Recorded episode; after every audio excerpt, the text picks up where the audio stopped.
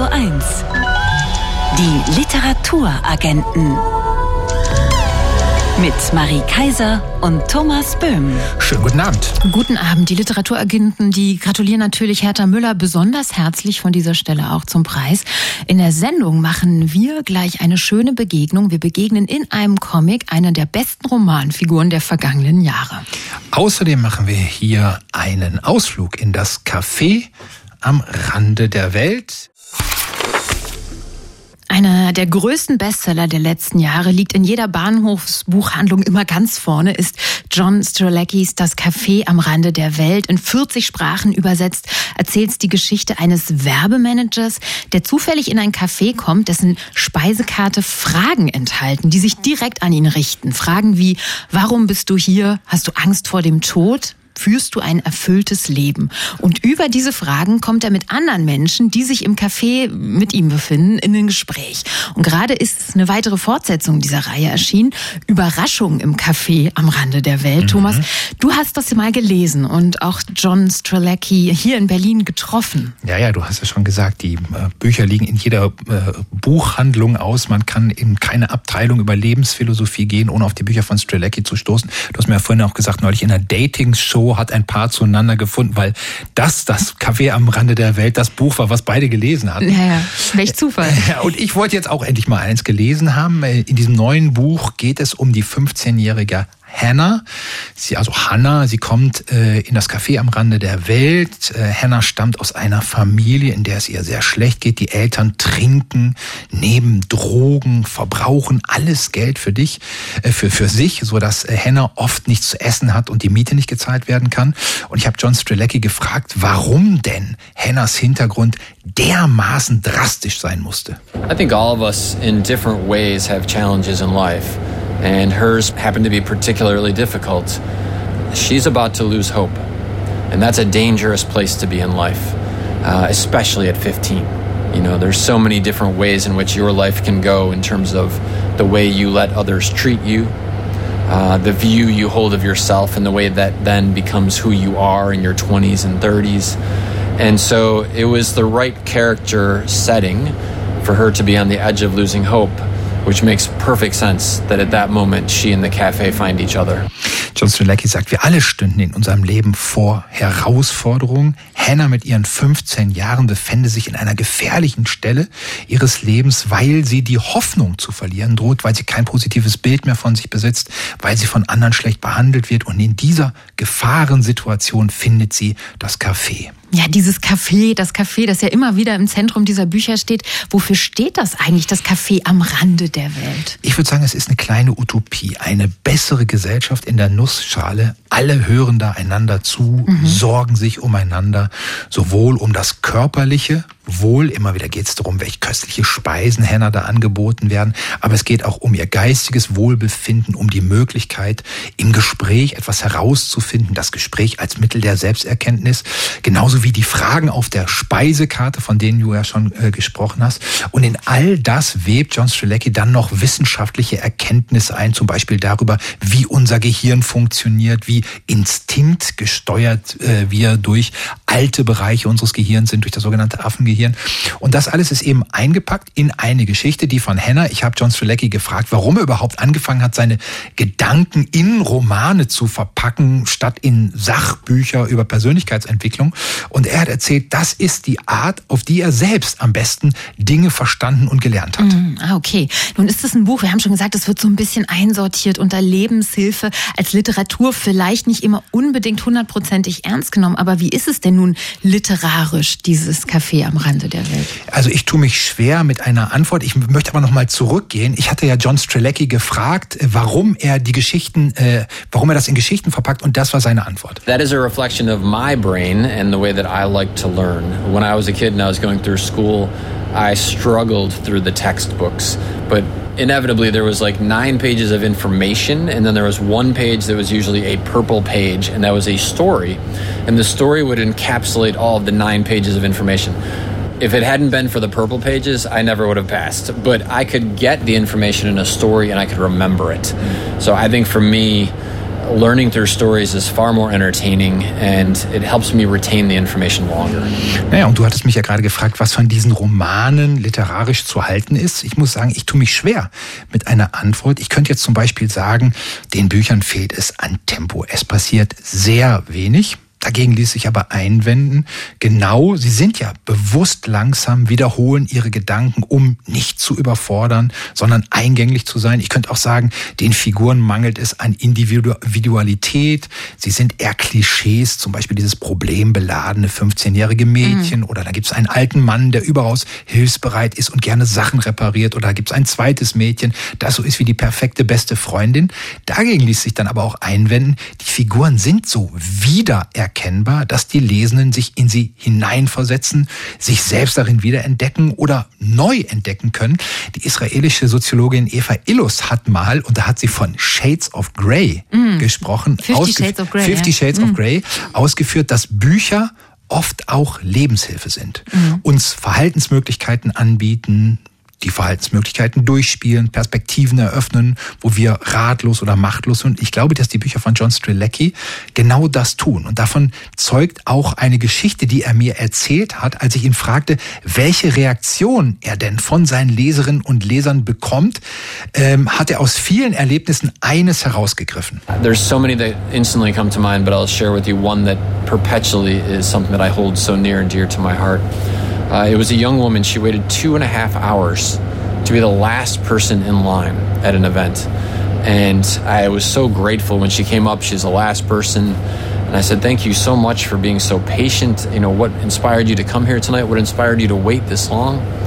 And she slid a copy of Das Cafe de Welt across the table for me to sign. And in the moment as she slid it across, I could see that her hands were bandaged, her wrists, and that she had tried to commit suicide. And she said, with tears in her eyes, I'm here today because that book. Also John Strzelecki erzählt von einer jungen Frau, die zweieinhalb Stunden in der Schlange beim Signieren stand und John Strzelecki hat sich ihr dann, weil sie so lange gewartet hat, besonders freundlich zugewandt, sie gefragt, warum sie gekommen sei, warum sie so lange gewartet habe und als sie dann das Buch auf den Tisch legte, zu ihm hinschob, sah er die bandagierten Handgelenke. Sie hatte offensichtlich versucht, sich die Pulsadern aufzuschneiden und sagte zu ihm mit Tränen in den Augen, dass ich heute hier bin, verdanke ich diesem Buch. Hm. Ja, und welche Bücher können das schon von sich behaupten, so lebensentscheidend zu sein?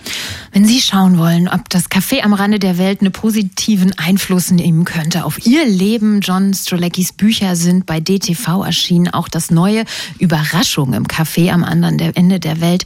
Das Buch wurde wieder übersetzt von Bettina Lemke, hat 200 Seiten und kostet 15 Euro. Radio 1 Favorit Buch. Als literarische Sensation, großer Gesellschaftsroman und rasiermesserscharfes Porträt eines Verlierers wurde das Leben des Vernon Subutex gefeiert. Darin erzählt die französische Autorin Virginie Despont die Geschichte des Pariser Plattenhändlers Vernon Subutex, der alles verliert. Seinen Job, seine Wohnung, seine Freunde.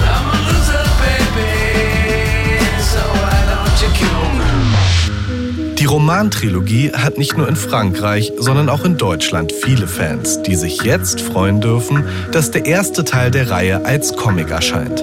Gezeichnet vom französischen Karikaturisten und Comiczeichner Lys, der lange für die Satirezeitung Charlie Hebdo gearbeitet hat und dem Terroranschlag von 2015 nur entging, weil er an dem Morgen verschlafen hatte. Die Literaturagenten haben Lys zum Interview getroffen. Bonjour, Luce. Bonjour. Der erste Band der Romantrilogie Vernon Subutex ist ja am 7. Januar 2015 erschienen, am selben Tag wie Michel Houellebecqs Roman Unterwerfung und am Tag des Anschlags auf Charlie Hebdo. Wann haben Sie selber denn Vernon Subutex zum ersten Mal gelesen und welchen Eindruck hat der Roman damals hinterlassen? Euh, eh bien, j'avais lu Soumission avant les attentats. J'ai lu euh, J'ai lu euh, Vernon Subutex euh, le premier tome deux ans plus tard. Ich habe Unterwerfung vor dem Anschlag gelesen und den ersten Band von Vernon Subutex erst zwei Jahre danach. Ich habe nach dem Anschlag lange gebraucht, um mich der Literatur überhaupt wieder anzunähern.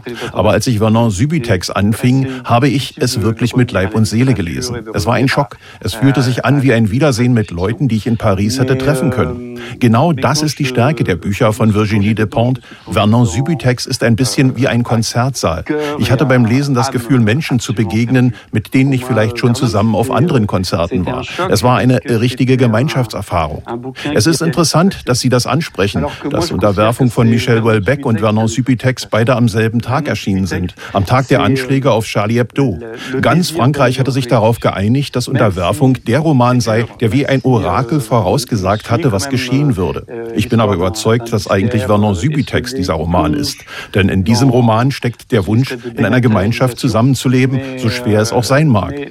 Wir begleiten im Roman einen ehemaligen Plattenhändler, der sich immer mehr selbst verliert, zu einem Phantom wird. Aber im Grunde ist Vernon Subutex ein zutiefst positives Buch. Ein Buch, das regelrecht leuchtet. Ich habe mich dafür entschieden, von diesen beiden Büchern dasjenige zu illustrieren, das für unsere Gesellschaft die größere Bedeutung hat. Mhm. Virginie Despentes hat gesagt, ich will Lys oder keinen. Ihre Bedingung dafür, dass Vernon Subutex als Comic erscheinen darf, war, dass Sie den Comic zeichnen. Als diese Anfrage kam, haben Sie da sofort gewusst, ja, ich will das machen? Oui, quand j'ai lu la trilogie, là j'ai compris que c'était vraiment un livre que je devais absolument adapter. Déjà parce que c'est impossible. C'est un, un, un Homère du 21e siècle. Nachdem ich alle drei Bände gelesen hatte, war mir sofort klar, ich muss einen Comic daraus machen. Schon allein deshalb, weil es eigentlich unmöglich ist. Es ist ein bisschen wie eine Odyssee von Homer für das 21. Jahrhundert oder wie Alice im Wunderland. Es ist gleichzeitig sehr hart, hat aber auch viele fantastische Elemente und genau diese fantastische Seite von Vernon Subutex hat mich besonders interessiert. Wie kann ich das zeichnerisch darstellen, was im Inneren eines Mannes vor sich geht, der akzeptieren muss, dass er alles verloren hat, der eine Art sozialen Selbstmord erleben muss. Nachdem ich alle drei Bände gelesen hatte, habe ich gemerkt, dass Vernon Subutex mir viel ähnlicher ist, als ich dachte. Und so erging es mir auch mit den anderen Figuren im Roman. Vielleicht habe ich nach den Anschlägen von 2015 eine sehr gespaltene Persönlichkeit und in die Figuren konnte ich all das einfließen lassen. Vernon Subutex ist ja dieser wahnsinnig coole Typ, der sich so gut mit Musik auskennt. 25 Jahre lang hat er in einem Plattenladen gearbeitet, in den goldenen Zeiten, bevor iTunes und Spotify und Konsorten kamen. Und dann erst hat er den Job und danach auch seinen Platz in der Gesellschaft verloren. Was hat Sie denn an dieser Figur so besonders interessiert und welche Gemeinsamkeiten haben Sie vielleicht auch zwischen sich und Vernon Subutex entdeckt? Ben, déjà aussi, euh, Vernon Subutex, il porte, il porte en lui l'histoire de la, de, la, de la musique. Vernon Subutex trägt die Geschichte der Musik in sich, weil er sich als Plattenhändler mit Musikgeschichte auskennt, aber auch weil er den großen Umbruch im Musikgeschäft als Person durchlebt. Genau das wollte ich in meinen Zeichnungen einfangen. Dieses Verschwinden, dieses sich auflösen. Vernon verliert seinen Job, sein Dach über dem Kopf und auch seine Freunde. Es ergeht ihm also genau wie der Musik seit einigen Jahren, die sich durch die Digitalisierung auch immer mehr zu verflüchtigen scheint. Ich wollte einen Comic darüber machen, was es bedeutet, zu einem Phantom zu werden. Damit konnte ich natürlich viel anfangen, denn nach den Anschlägen musste auch ich verschwinden, zu einem Geist werden. Ich bin abgetaucht aus dem Leben der Menschen, die ich liebe. Ich bin aus den Medien verschwunden. Vielleicht konnte ich mich deshalb besonders gut in Vernon Subutex einfühlen, weil ich zum Experten wurde, wenn es ums Verschwinden geht. en matière de dématérialisation psychologique. Der erste Teil der erfolgreichen Trilogie Vernon Subutex von Virginie Despentes ist jetzt als Comic erschienen, gezeichnet vom ehemaligen Charlie Hebdo-Karikaturisten Lys. Und der Comic Vernon Subutex ist in dieser Woche unser Favoritbuch. Jeder stellt sich ja beim Lesen des Romans seinen eigenen Vernon Subutex vor. Virginie Despentes, die beschreibt den auch gar nicht so genau. Wir erfahren vor allem, dass er sehr schöne, helle Augen hat und dass er den Frauen sehr gut gefällt. Ich habe Lys gefragt, konnten Sie Ihren Subutex sofort zeichnen oder haben Sie lange überlegt, welches Gesicht und welches Aussehen Sie Ihrer Hauptfigur geben wollen? Oh, ich habe lange gebraucht, um ihn zu finden. Ich habe eng mit Virginie Despentes zusammengearbeitet, ihr Entwürfe für Figuren gezeigt und wir haben gemeinsam im Internet nach Fotos gesucht als Inspiration. Aber es war klar, dass ich meinen Vernon Subutex ganz allein finden muss. Auch weil ich ja viele Monate, wenn nicht Jahre mit ihm verbringen muss. Es muss also eine Figur sein, die ich mir als einen Freund vorstellen kann. Aber auch eine Figur, die so sexy ist, dass ich vielleicht sogar Lust hätte, mit ihr ins Bett zu gehen. Ich habe in Vernon viele Platten Plattenhändler einfließen lassen, denen ich in meinem Leben begegnet bin. Vernon sollte die Musik aus allen Poren strömen. Er sollte nach kaltem Tabak riechen, gleichzeitig rein und schmutzig sein. Ich habe ihn dann schließlich in meiner eigenen Plattensammlung gefunden, auf einem Plattencover, auf dem der französische Sänger Christophe zu sehen war. Es war Liebe auf den ersten Blick. Und genauso muss das sein, wenn man eine Figur findet. Glücklicherweise ging es Virginie de Pont genau wie mir. Sie hat mir gesagt, dass sie sich auch gut vorstellen könnte, mit diesem Vernon Subitex, den ich da gezeichnet habe, ins Bett zu gehen. Ich muss aber dazu sagen, dass ich nicht mit allen meinen Figuren ins Bett gehen würde. Mais moi, je couche pas avec tous mes personnages quand même, je précise. Je couche pas avec tous mes personnages. Non, non, non, non. Virginie Despont beschreibt in ihrem Roman die existenzielle Krise eines Mannes. Man kann das Buch auch lesen als Beschreibung einer Krise unserer Gesellschaft. Es ist die Geschichte eines Abstiegs dieses Mannes, Vernon Subotex. Aber in ihr gibt es auch einen Hoffnungsschimmer, nämlich dass die Kraft der Freundschaft es sein könnte, die ihn, die uns rettet. All das fangen Sie unglaublich gut ein in Ihrem Comic Lys. Wie haben Sie es geschafft, sich diesem Leben des Vernon Subotex so überzeugend anzunähern?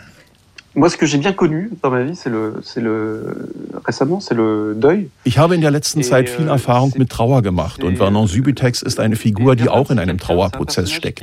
Er trauert um die Person, die er vorher gewesen ist. Auch wenn er nicht genau weiß, wie es für ihn weitergeht, beschließt er alles hinzuschmeißen, sich von seinem alten Selbst und seinem alten Leben zu verabschieden.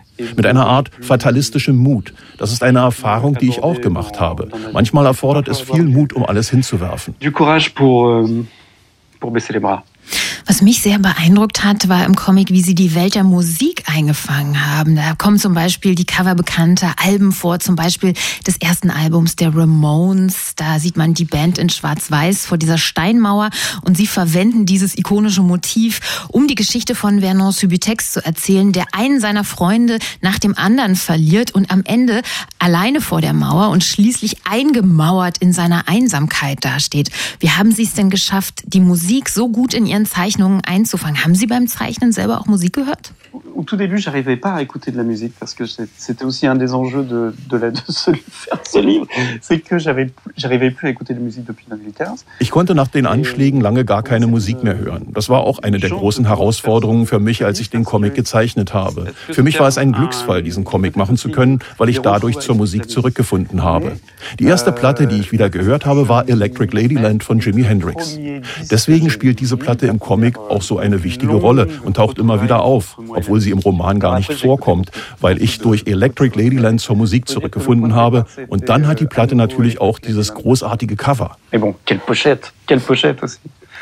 Ja, das stimmt. Äh, die vielen barbusigen Frauen vom Hendrix-Cover, die tauchen dann auch im Comic immer wieder auf. Aber kommen wir nochmal zurück zur Zusammenarbeit mit Virginie Despentes. Ich habe ein Zitat von Ihnen selber gefunden. Für mich bedeutet eine gute Adaption, dass man den Text respektiert, ihn in einem unerwarteten Moment bricht und ihn vor allem nicht illustriert. Haben Sie ein Beispiel für so einen Moment im Comic, in dem Sie den Text brechen wollten? Momente, die vielleicht sogar Virginie Despentes selbst überrascht haben? Ah, ça c'est une bonne question. Alors ça, ça demande pas mal de, de réflexion. Je ne sais pas si c'était si étonnant que ça, mais c'est une des premières pages que j'ai dessinées. Da muss ich nachdenken. Vielleicht ist es eine der ersten Seiten des Comics, die ich überhaupt gezeichnet habe. Da trifft Vernon die Mutter von einem seiner Freunde in einem Park. Und diese Mutter denkt an ihren Sohn, der gestorben ist.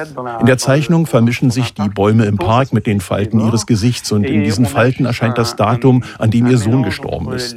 Es gibt im Roman sehr viele Momente, die in Parks spielen. Virginie Despentes hat mir ihren Park gezeigt, den sie für Vernon Subitex als Vorlage benutzt hat. Und der taucht im Comic auch immer wieder auf. Klar spielt der Text des Romans eine große Rolle und es ist auch ein vergleichsweise textlastiger Comic geworden. Aber eigentlich ging es mir darum, meine Welt und die von Virginie Despentes miteinander zu verbinden. Es ist ja ein Comic, in dem Freundschaft ein ganz zentrales Thema ist. Vielleicht war es deshalb auch so wichtig für den Comic, dass Virginie und ich miteinander befreundet sind, denn der Comic erzählt auch von der Freundschaft zwischen Virginie und mir. Et euh, ça parle aussi peut-être de notre amitié à nous, quelque part. Merci beaucoup pour l'interview. Ben, merci beaucoup et à très bientôt. Der Comic Vernon Subutex Teil 1 von Luce und Virginie Despont ist im Reprodukt Verlag erschienen, wurde aus dem Französischen übersetzt von Claudia Steinitz und Lilian Pitan. 304 Seiten kosten 39 Euro. Die Literaturagenten. Wirkungstreffer. Ein Buch, das mich umgehauen hat. Das sind ganz besondere Begegnungen, wenn das richtige Buch auf den richtigen Menschen trifft. Genau um die geht es in unserem in unserer Rubrik Wirkungstreffer. Bücher, die richtig einschlagen, die wir lesen und dann nicht mehr vergessen und die schließlich einen Ehrenplatz in unseren Bücherregalen bekommen. Die amerikanische Schriftstellerin Nicole Krauss, die ist bekannt für Romane wie die Geschichte der Liebe oder das große Haus. Gerade ist ihr erster Band mit Kurzgeschichten erschienen mit dem Titel Ein Mann sein, den wir auch hier in den Literaturagenten ausführlich vorgestellt haben. Und Nicole Krauss ist ja bekannt dafür, ein großer Kafka-Fan zu sein. Der spielt ja in ihrem Roman Waldes Dunkel zum Beispiel eine große Rolle.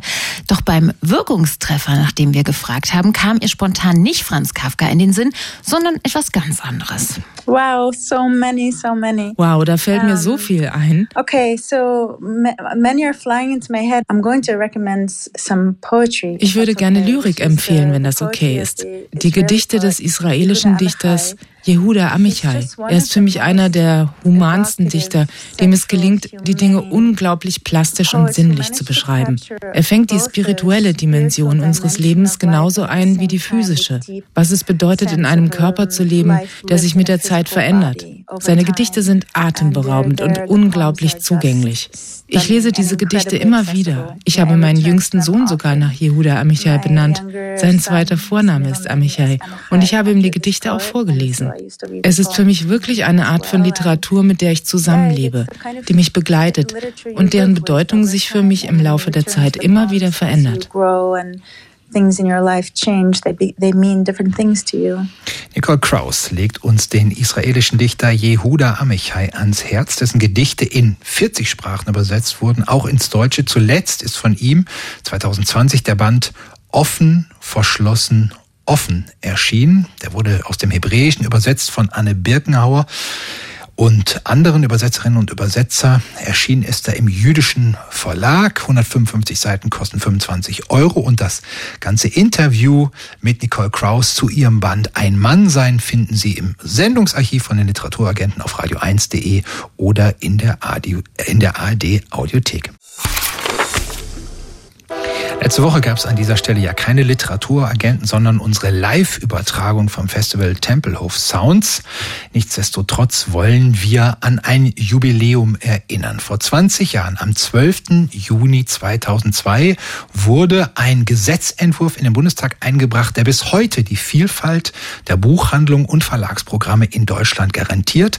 Das Gesetz zur Regelung der Preisbindung bei Verlagserzeugnissen, kurz die Buchpreisbindung die sorgt dafür, dass erstens Online-Buchhändler und Buchhandelsketten nicht mit Dumpingpreisen die kleinen Buchhandlungen aus dem Markt drängen können. Zweitens, durch die Buchpreisbindung bekommen Sie, liebe Hörerinnen und Hörer, Ihre Bücher überall zum gleichen festen Preis. Und drittens, die Buchpreisbindung. Durch die Buchpreisbindung können Sie alle lieferbaren Bücher im Buchhandel bestellen. Das klingt erstmal vielleicht trocken. Deshalb hat Matthias Meyer, langjähriger Kolumnist der Branchenzeitung Buchmarkt, mal eine andere Erklärung formuliert, die uns so gut gefallen hat, dass wir sie hier mal vorlesen wollen. Gehen Sie in den Supermarkt und versuchen Sie einen einzelnen Becher Ihres seltenen, nicht im Sortiment geführten Lieblingsjoghurts für morgen früh zu bestellen. Natürlich ohne Aufpreis. Da würde Ihnen klar, das ist als Service so gar nicht definiert. Der Supermarkt bietet bereits eine große Auswahl an gängigen, günstigen Joghurtsorten und Marken, aber sie müssen eben nehmen, was im Haus ist. Und der preisgebundene geschützte Buchhandel ist eben genau das Gegenteil davon. Wir beschaffen alles und einzeln, ohne dass es teuer wird. Bis morgen früh. Und deswegen sprechen wir gleich mit einer Buchhändlerin. Genau. Die Radio 1 Bücherliste.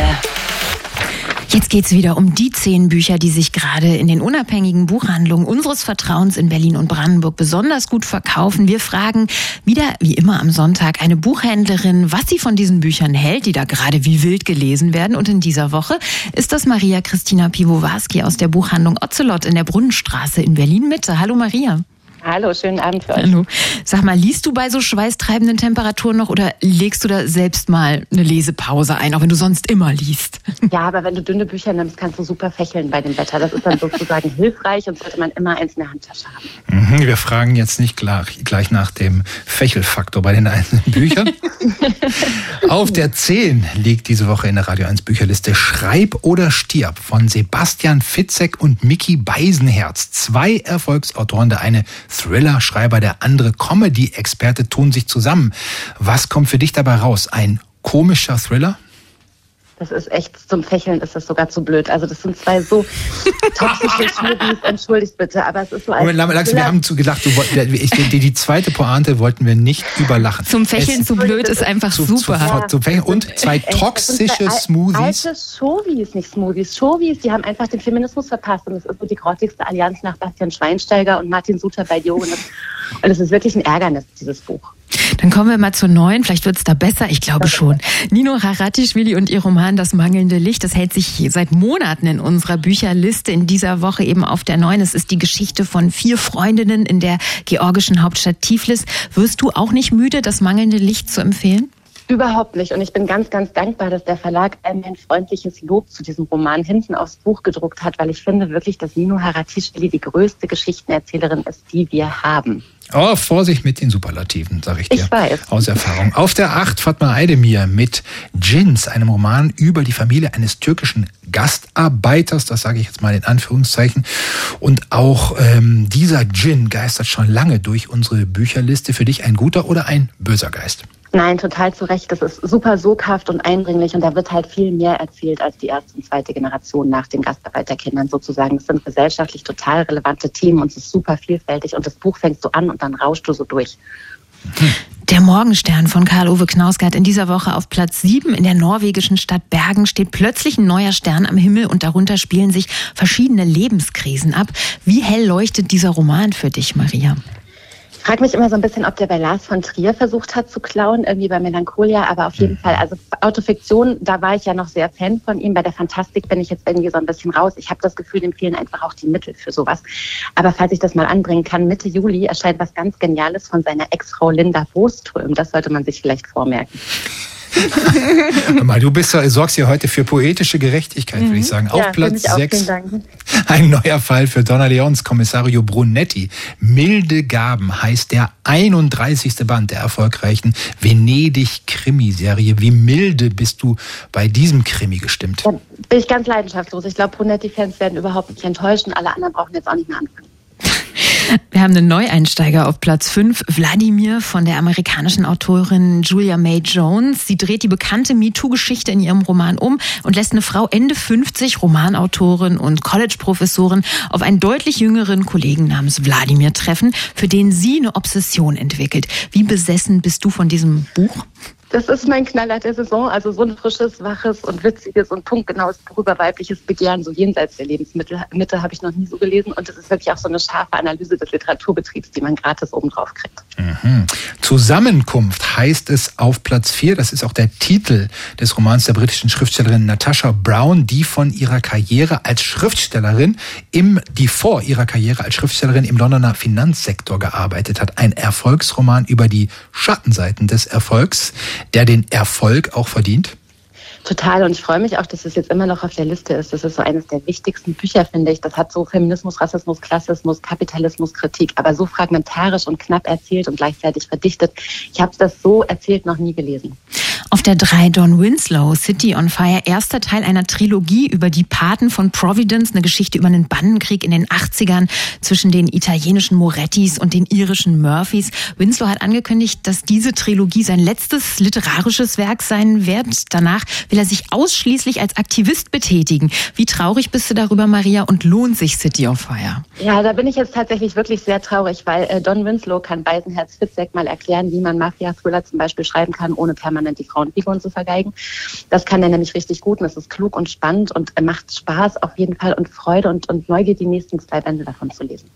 Auf Platz zwei ein Neueinsteiger, der umstrittener nicht sein könnte. Der neue Roman des Buchpreisträgers Uwe Tellkamp, über den ein Kollege urteilte, das sei eine epische, verschwörungstheoretisch meandernde Alternativerzählung von rechts. Was sagst du zum Schlaf in den Uhren? Und wie kann man nur auf 900 Seiten so ein peinlich dünnes Brett bohren, frage ich mich und gebe dem Kollegen recht. Und an der Spitze der Radio 1 Bücherliste in dieser Woche Sibylle Berg mit RCE. Das steht für Remote Code Execution, ein Roman, in dem fünf Hacker die Weltrettung programmieren wollen. Wie gefällt dir Sibylle Bergs erneuter Ausflug in den Cyberspace? Ich habe irgendwie so das Gefühl, die Welt geht so krachend unter und mit kündlicher Selbstverständlichkeit tanzt Sibylle Berg so auf den Scherben unserer Illusionen. Und was sie vorher lustvoll zerstört hat, ähm, sie sagt man ja nicht mehr. Also Sibylle Berg ist ein krasses Genie, aber das hilft irgendwie auch nicht. Das Buch macht auf keiner Seite Spaß, leider. Hm. Hm. Tja. Das waren klare, das waren klare, kühle Worte, wann immer Sie Bücher suchen, die sich des Lesens lohnen und nebenan gibt es wahrscheinlich dann auch Fächer, um sich zu befächern. Bei, bei euch gibt es keine Bücher, die einfach nur heiße Luft machen, oder? ich werde auf jeden Fall die richtige Lektüre zum Fächeln rauslegen. Gut weiterfächeln jetzt, Maria. Tschüss. Schönen Abend. Tschüss. Ciao. Radio 1. Die Literaturagenten. Autorinnen sind auch nur Leserinnen. Von der Religion, aber auch von Sex, Liebe, Trauer handeln die neuen Geschichten des Bandes Church Ladies der Pittsburgher Autorin Disha Filio. Es sei ihre Absicht gewesen, so Filio mit diesem Buch die Unzufriedenheit und den Kampf, den schwarze Frauen mit der Kirche führen, zum Ausdruck zu bringen, aber zugleich auch den Trost und die moralische Aufrichtung, den diese Frauen durch Gott erfahren. Die Berliner Autorin und Übersetzerin Jackie Tome hat sich zu den Church Ladies in die Kirchenbank gesetzt und erzählt davon jetzt live in den Literaturagenten. Hallo Jackie.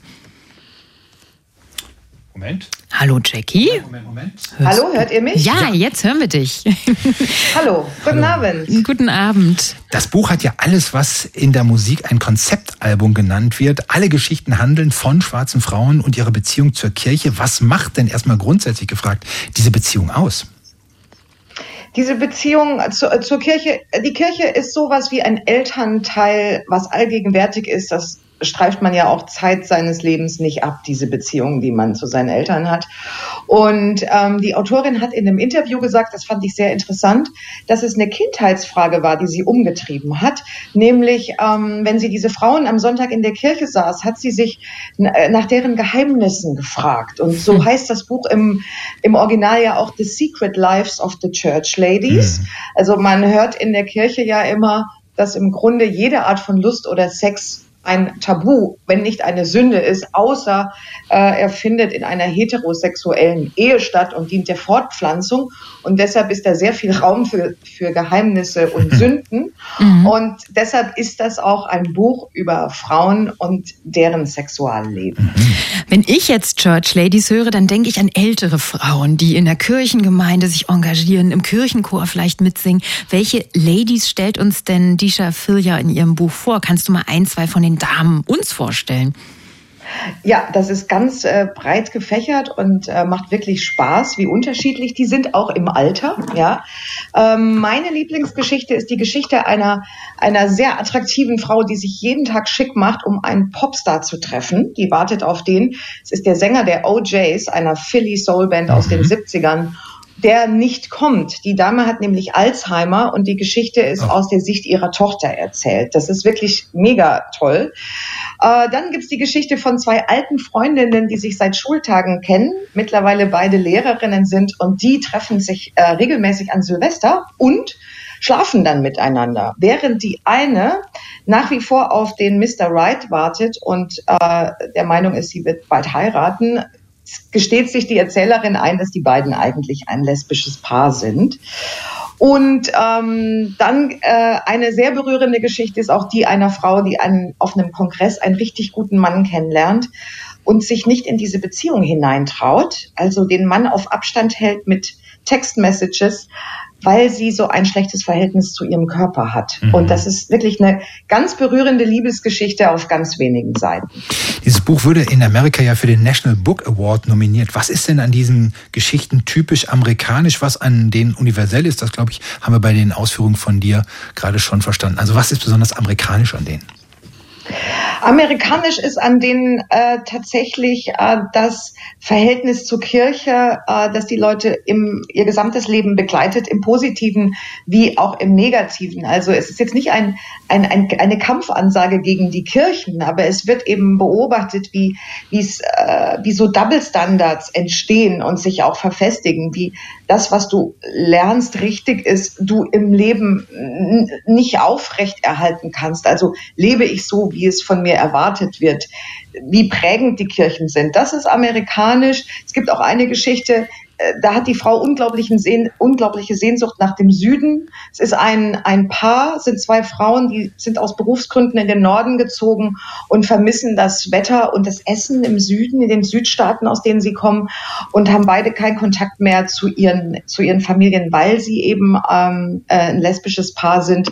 Das ist sehr amerikanisch, aber im Großen und Ganzen spricht die Autorin da ganz, ganz, ganz viele Fragen an, die uns alle betreffen ähm, weil, es, weil es so menschlich ist, das Buch. Und es gibt einen Text im Buch, der richtet sich direkt an die Männer der Church Ladies. Was hat es denn damit auf sich? Das ist eine sehr originelle Story. Die ist nämlich im Befehlston geschrieben, wie so eine Anweisung. Und zwar eine Anweisung für christliche, rechtschaffende Ehemänner, die, die ihre Frauen betrügen, und zwar mit der Erzählerin. Und die schreibt denen vor, wie sie sich zu verhalten haben. Das fängt an, wie die parken können bei ihr vorm Haus, wie ihre Körperpflegestandards auszusehen haben, was sie im, was im Bett Do's and Don'ts sind, was sie mag und auch die emotionale Ebene, also dass sie nicht ihr Therapeut ist und dass sie auch nicht Liebe von denen erwartet. Das ist psychologisch so interessant, weil die Frau äh, ihre Rolle selbst wählt. Die Frau ist eben keine Nummer zwei, die darauf wartet, dass der Mann vielleicht doch noch seine Frau verlässt, sondern die Frau sitzt auf dem Fahrersitz und ähm, durch diese Anweisungen hat sie die volle Kontrolle über das Geschehen. Das ist super. Mhm. Wie ist das Ganze denn eigentlich sprachlich gestaltet? Gibt es viele Referenzen zum Beispiel zu religiösen Texten in dem Buch?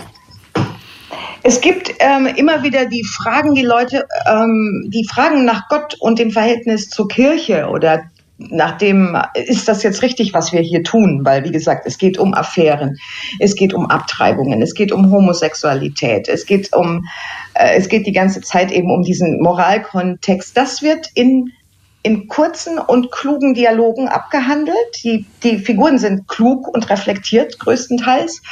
In einer Story wechselt sich zum Beispiel die Urgroßmutter und die Teenager-Enkelin ab, so tagebuchartig. Und da ist die Oma extrem bibelfest, was ich immer so bewundernswert finde, wenn Leute das sind. Es ich wird auch. auch Albert Einstein, das ist toll, oder? Die ja. weiß dann auch die, diese Nummern, ne? die sagt dann Lukas 3.11 oder so. Das ist echt spannend. Und es wird aber auch zum Beispiel, zwei Leute unterhalten sich über Albert Einstein und seine Beziehung zu Gott. Oder es wird Rumi zitiert, der persische Mystiker, der sich so wahnsinnig mhm. schön ausdrücken konnte im 12. Jahrhundert. Das, also das Spirituelle ist wohl dosiert und kurz. Das Buch ist extrem unterhaltsam und zugänglich. Und zum Schluss brauchen wir von dir wohl dosiert und kurz wie immer einen kleinen Segen für den Buchaufkleber. Ja, der ist ganz kurz und zwar kann denn Lesen Sünde sein? Nein. Church Ladies von Dijon Filio ist erschienen im Verlag Ars Vivendi. Die Erzählungen wurden übersetzt von Sabine Roth und, El und Elke Link. 199 Seiten kosten 22 Euro. Wir sagen erstmal Danke an Jackie Tomi, die uns diesen Band erschienen hat. Und dann hole ich nochmal Luft, um dir zu gratulieren. Denn, liebe Zuhörerinnen und Zuhörer, vor zwei Wochen hat die Wochenzeitung Die Zeit einen großen Artikel über den sogenannten weiblichen Kanon veröffentlicht und da wurden neun Autorinnen vorgestellt als die bedeutendsten deutschsprachigen Autorinnen der Gegenwart, als Enkelin, nein, als Töchter von Elfriede Jelinek und Hertha Müller und eine davon warst du, Jackie. Herzlichen Glückwunsch dazu. Ja, Vielen Dank. Habe ich auch nicht mit gerechnet. Ja, das war eine Überraschung. Was, was bleibt noch zu sagen? Amen. Amen und einen ganz, ganz tollen Abend. Äh, Dir auch. Einem kalten Rosé. Bis bald. Danke, tschüss. Vor einiger Zeit haben wir Sie an dieser Stelle eingeladen zu einem Hörgroßprojekt. Damals haben die KollegInnen von RBB Kultur Marcel Prousts Suche nach der verlorenen Zeit ausgestrahlt. Mit Blick auf die bevorstehenden Sommerferien haben wir heute zwei neue, besonders voluminöse und sehr spezielle Hörbuchempfehlungen. Die Lesung von Ein Tanz zur Musik der Zeit von Anthony Prowl. Oft wurde dieses Werk als britische Variante von Marcel Proust bezeichnet. Und unser zweites Hörbuchprojekt sind die Bernie Gunther Krimis von Philip Kerr. Und beide Projekte hat ein Mann eingelesen, dessen Stimme Sie auch aus vielen Fernsehsendungen kennen, insbesondere aus den Kulturmagazinen Aspekte und Titelthesen Temperamente. Ganz herzlich willkommen bei den Literaturagenten Frank Arnold. Guten Tag, freue mich bei Ihnen zu sein. Frau Garno, wir haben mal überschlagen. Die Hörbuchfassungen der Romane von Anthony Powell dauern ungefähr 140 Stunden, wenn man die durchhören würde, also fast sechs Tage. Die Bernie Gunther Romane von Philip Kerr würden für fast acht Tage reichen. Erstmal allgemein gefragt, was reizt Sie an solchen Großprojekten, die ja auch viel Arbeit machen? Reizen tut einen natürlich zum Beispiel bei Bernie Gunther und den Philip Kerr Romanen damit, dass man in eine Figur wirklich tief eindringen kann. Also man, man verbringt ja mit diesem Autor und dann der Figur und den anderen Figuren, die da vorkommen, eine sehr lange Zeitspanne und mhm. kann sich natürlich vertiefen in diese Dinge auf eine Weise, die mit einem einzelnen Roman selten gegeben ist. Davon abgesehen ist das ein Projekt, wenn ich das noch anmerken darf, an dem ich ewig gearbeitet habe. Wir haben irgendwie 20 Jahre versucht, diese Rechte zu kriegen, was sehr schwierig war. Und dann ist es gelungen, auch dank äh, Sabine Buß und Kurt Thielen, mit denen wir das produziert haben. Mhm. Und deshalb war das wie so eine späte Erfüllung, kann man glaube ich so sagen. Die, diese Bernie Gunther Romane, die basieren ja auf dem gleichen erzählerischen Trick wie die später erschienenen Romane von Volker Kutscher. Wir sind in Berlin der 1930er Jahre. Ein Polizist, Privatdetektiv ermittelt und bleibt dabei und schaut dabei direkt hinter die Kulissen der Nazi-Herrschaft. Was macht denn die Romane von Kerr für Sie so lesens- und vorlesenswert? Das Spannende an diesem Roman ist einmal diese Zeitgeschichte, die beschrieben wird, von 32 bis weit über den Krieg hinaus. Das geht ja bis fast zur Gründung der Europäischen Union, wie das damals hieß, oder Europäischen Gemeinschaft, also bis in die 50er Jahre. Und es ist anders als Babylon Berlin eine metaphysische Aufarbeitung von Geschichte, Weltgeschichte, Faschismus, im weitesten Sinne auch der Nachfolge des Faschismus und also Was meinen Sie mit metaphysische Ebene? Metaphysische Ebene, das ist ein, eine Figur, die einerseits daherkommt wie so ein Chandler-Held. In der angelsächsischen Welt wird ja Kerr immer mit Chandler verglichen und mhm. als der große Fortsetzer beschrieben. Aber das hat damit zu tun, dass diese Figur immer so hardball daherkommt, aber jemand ist, der äh, Goethe zitiert, Schopenhauer, Kleist, äh, ohne Ende in die deutsche Kultur eigentlich eingedrungen ist. Mhm. Und das in Verhältnis setzt zu dem Grauen, dem er ausgesetzt ist im Faschismus, im Krieg und so weiter. Und es ist ein schmutziger Held. Das gefällt mir besonders gut daran. Er ist alles andere als politisch korrekt. Muss er auch nicht sein, weil es in dieser Zeit spielt. Da legte man noch nicht so viel Wert darauf. Aber er ist ein versucht, ein anständiger Mensch in einer furchtbaren Zeit zu bleiben, was auch eigentlich unmöglich ist. Und wenn man das gelesen hat oder gehört am besten noch, hat man eigentlich auch die Geschichte des Faschismus durchgearbeitet. Natürlich ist das keine Hochliteratur im vordergründigen Sinne, aber es ist sehr gute Literatur. Das andere Großvorleseprojekt, das wir schon erwähnt haben, ist Anthony Pauls Tanz zur Musik der Zeit, ein zwölfteiliger Romanzyklus. Der hat hunderte von Figuren, so viele, dass es eigene Bücher gibt, in denen die Figuren vorgestellt und analysiert werden. Sie alle umtanzen die Hauptfigur Nicholas Jenkins, dessen Leben wir vom Ersten Weltkrieg bis hin ins Jahr 1971 wir kennenlernen. Frank Arnold, nachdem Sie gerade so quasi aus dem Stehgreif eine Analyse der Romane von Philipp Kerr gemacht haben. Was ist denn die Bedeutung für Sie dieses Romanprojekts von Anthony Powell? Naja, da sind wir dann bei der sogenannten Hochliteratur, die aber auch wunderbar leichtfüßig erzählt daherkommt. Das ist eben, und das ist das Spannende, im Grunde genommen äh, teilweise der, der Poe-Roman fängt nach Ende des Ersten Weltkriegs an, der setzt da ein. Mhm. Aber bei Kerr ist das gewisserweise auch so, weil der Gunther, diese Figur, eine, ein Offizier aus dem Ersten Weltkrieg ja. ist.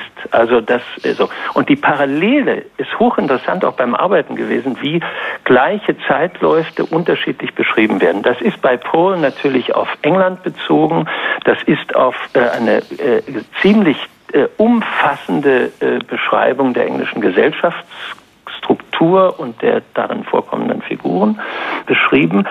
Und das Spannende daran ist, es ist es macht wahnsinnig viel Spaß, es ist unheimlich unterhaltsam und trotzdem erzählt es die Geschichte auch des Jahrhunderts nochmal, allerdings mit einem stärkeren Blick auf einzelne Figuren, mhm. die eben sehr, sehr prägnant erzählt werden über Jahrzehnte hinweg. Was ich besonders eindrucksvoll finde, ist auch, muss man mal sagen, diese Übersetzung die wirklich sehr, sehr gelungen ist. Ich habe die Romane natürlich im Englisch gelesen und dann in der Vorbereitung äh, in den deutschen Übersetzungen. Und das ist elegant, das ist leichtfüßig, das ist tief da, wo es sein muss. Es gibt zum Beispiel einen Venedig-Roman, also das spielt dann in den 60er Jahren, wo ein Bild beschrieben wird, das es gar nicht gibt, in einem italienischen Palazzo dort. Und das ist eine meisterhafte Ausschmückung von Malerei, von Literatur, von Gesellschaften, Vorkommnissen. Das, also mir fällt da eigentlich kaum irgendwas Paralleles ein. Und es ist eben leicht. Und dann sei an dieser Stelle unbedingt auch noch der Name des Übersetzers erwähnt, der ja jahrzehntelang an dieser Übersetzung gearbeitet hat. Heinz Feldmann heißt er. Und Ihre Begeisterung für die Literatur, die konnten wir jetzt wirklich in den letzten Minuten hören, weil es so langsam für die Kinder ins Bett geht und viele Erwachsene ja dann ja vorlesen müssen, nicht immer so viel Lust dazu haben. Haben Sie, Frank Arnold, vielleicht einen Tipp, wie das Vorlesen gleich noch mehr Spaß macht? Na, indem man wirklich versucht, die, die Dinge sich vorzustellen und sie so darzustellen, dass sie lebhaft werden und, und, und das, was man äh, beim Lesen sieht, dass man das äh, im Vorlesen versucht auch zu sehen und dann kommt das schon von ganz alleine, würde ich sagen. Ein großer Vorsteller und Darsteller dessen, was er liest, ist Frank Arnold.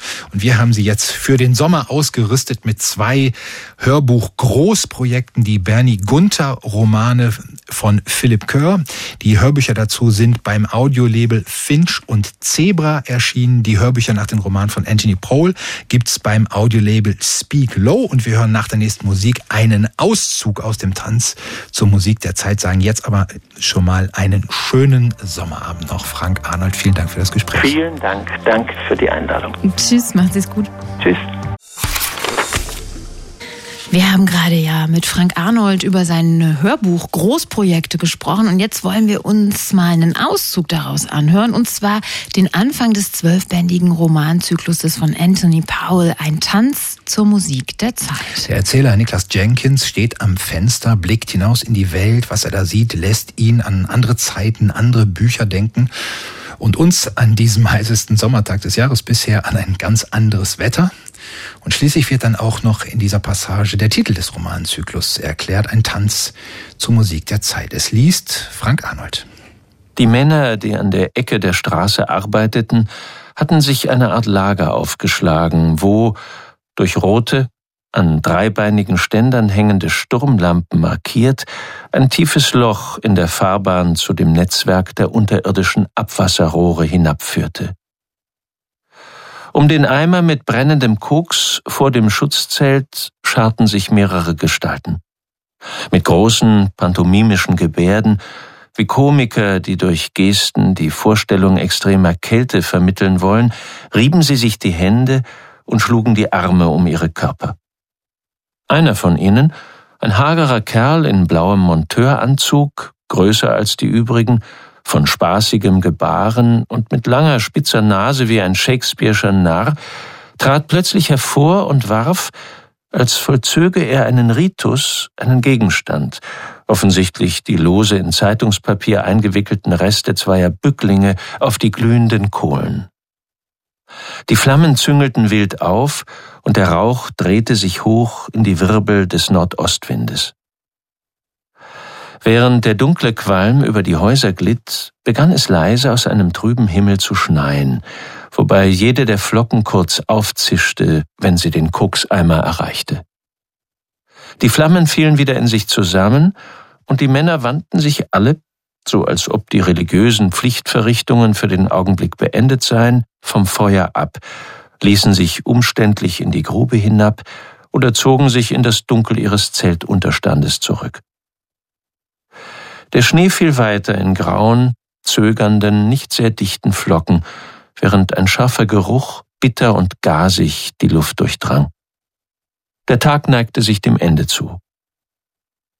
Irgendwie weckt der Anblick von Schnee, der auf Feuer fällt, in mir immer Gedanken an die Welt der Antike, an Legionäre in Schafsfällen, die sich an einem Feuerkorb wärmen, an Bergaltäre, auf denen Opfergaben zwischen eisbedeckten Säulen glühen, an Zentauren, die Fackeln tragen und leicht an einem gefrorenen Meer entlang galoppieren, an verstreute, unzusammenhängende Gestalten aus einer mythischen Vergangenheit also, die von dem gegenwärtigen Leben unendlich entfernt sind und die doch Erinnerungen an Reales und Erdichtetes mit sich bringen. Diese Projektionen aus klassischer Vergangenheit aber auch etwas in der Körperhaltung der Männer selbst, als sie sich von dem Feuer abwandten, beschworen plötzlich die Szene des Gemäldes von Poussin herauf, in der die Jahreszeiten, Hand in Hand und nach außen gewandt, zu der Musik der Leier tanzen, die der geflügelte, nackte Graubart spielt. Und diese allegorische Darstellung der Zeit weckte dann Gedanken an das irdische Leben, an die Menschen, wie sie nach außen gewandt wie die Jahreszeiten, sich Hand in Hand in verschlungenem Rhythmus bewegen. Wie sie langsam, methodisch und manchmal leicht unsicher schreiten, in Wendungen, die erkennbare Formen annehmen, oder wie sie ausbrechen, in wilde, scheinbar sinnlose Drehsprünge, während ihre Partner verschwinden, nur um dann wieder zu erscheinen und erneut dem Schaustück eine Struktur zu geben wie sie unfähig sind, die Melodie und unfähig vielleicht auch die Schritte des Tanzes zu bestimmen. Die klassischen Assoziationen riefen aber auch Gedanken an die Zeit in der Schule in mir wach, wo so viele zuvor unvertraute Kräfte allmählich unerbittliche Klarheit angenommen hatten. Frank Arnold war das mit dem Anfang des zwölfbändigen Romanzyklus von Anthony Powell. Ein Tanz zur Musik der Zeit, zur Musik der Zeit. Die Hörbücher sind im Audiolabel Speak Low erschienen. Wenn Sie lieber die von Heinz Feldmann übersetzten Romane lesen wollen, die gibt's im Elfenbein und das waren sie auch schon wieder, die bislang wohl heißesten Literaturagenten des Jahres. Am heißesten Sonntag. Und wir haben uns vorhin ja darüber unterhalten, ne, dass viele sagen, ich kann nicht lesen bei dieser Hitze. Ich finde das ideal, wenn es so heiß ist, weil mein Körper sagt, ich will mich nicht bewegen. Und das mit dem Seitenumblättern kriege ich dann genau noch hin. Und es ist eigentlich super. Ich mache keine anderen Sachen und kann dann lesen. Lesemodus, äh, Hitze als richtiger Lesemodus. Also ich habe auch nur schönste Erinnerungen ans, ans, ans Lesen in der Hitze. Die schönste ist, ähm, da war ich noch im Studium mhm. Und musste einen Roman von Charles Dickens lesen, mhm. Bleak House, tausend Seiten. Und es war, äh, es war Sommer und ich saß im Garten da bei uns in Oberhausen äh, unter so einem Apfelbaum, hatte so einen ganz alten blauen Liegestuhl, der sich auch nicht so richtig hochklappen ließ. Das äh, hieß, man lag sowieso sowieso immer schon zu tief. Ja. gefährlich. Genau, gefährlich. Und ich konnte immer nur so zwei Seiten lesen dann bin ich wieder weggedämmert, dann bin ich wach geworden, habe gedacht, ich muss hier weiterlesen. Das Buch lag so schwer auf meiner Brust, musste auch weiterlesen. Und ehrlich gesagt, ich weiß bis heute nicht mehr genau den Inhalt dieses Buches, denn ich habe immer weiter geträumt und diese Träume verbanden sich mit dem, was da geschrieben steht. Also wenn mich jemand fragen würde, ich habe wahrscheinlich Bleakhouse von Charles Dickens mehr geträumt als gelesen. Aber das ist doch ein super Leseträummodus eigentlich. Ne? Da ja, dichtest ja. du einfach mit, ja nur als Fächer ist eben so ein dicker tausend Seitenwälzer eher weniger geeignet, aber man kann ja nicht alles haben. Träumen und frische Luft. Allerdings nicht. Sie können hier noch alles haben, und zwar äh, melancholische Musik ausgesucht vom Kollegen Jürgen König. Wir sagen Tschüss, haben Sie noch einen schönen Abend bis zur nächsten Woche. Tschüss, machen Sie es gut. Radio 1. Die Literaturagenten. Mit Marie Kaiser und Thomas Böhm.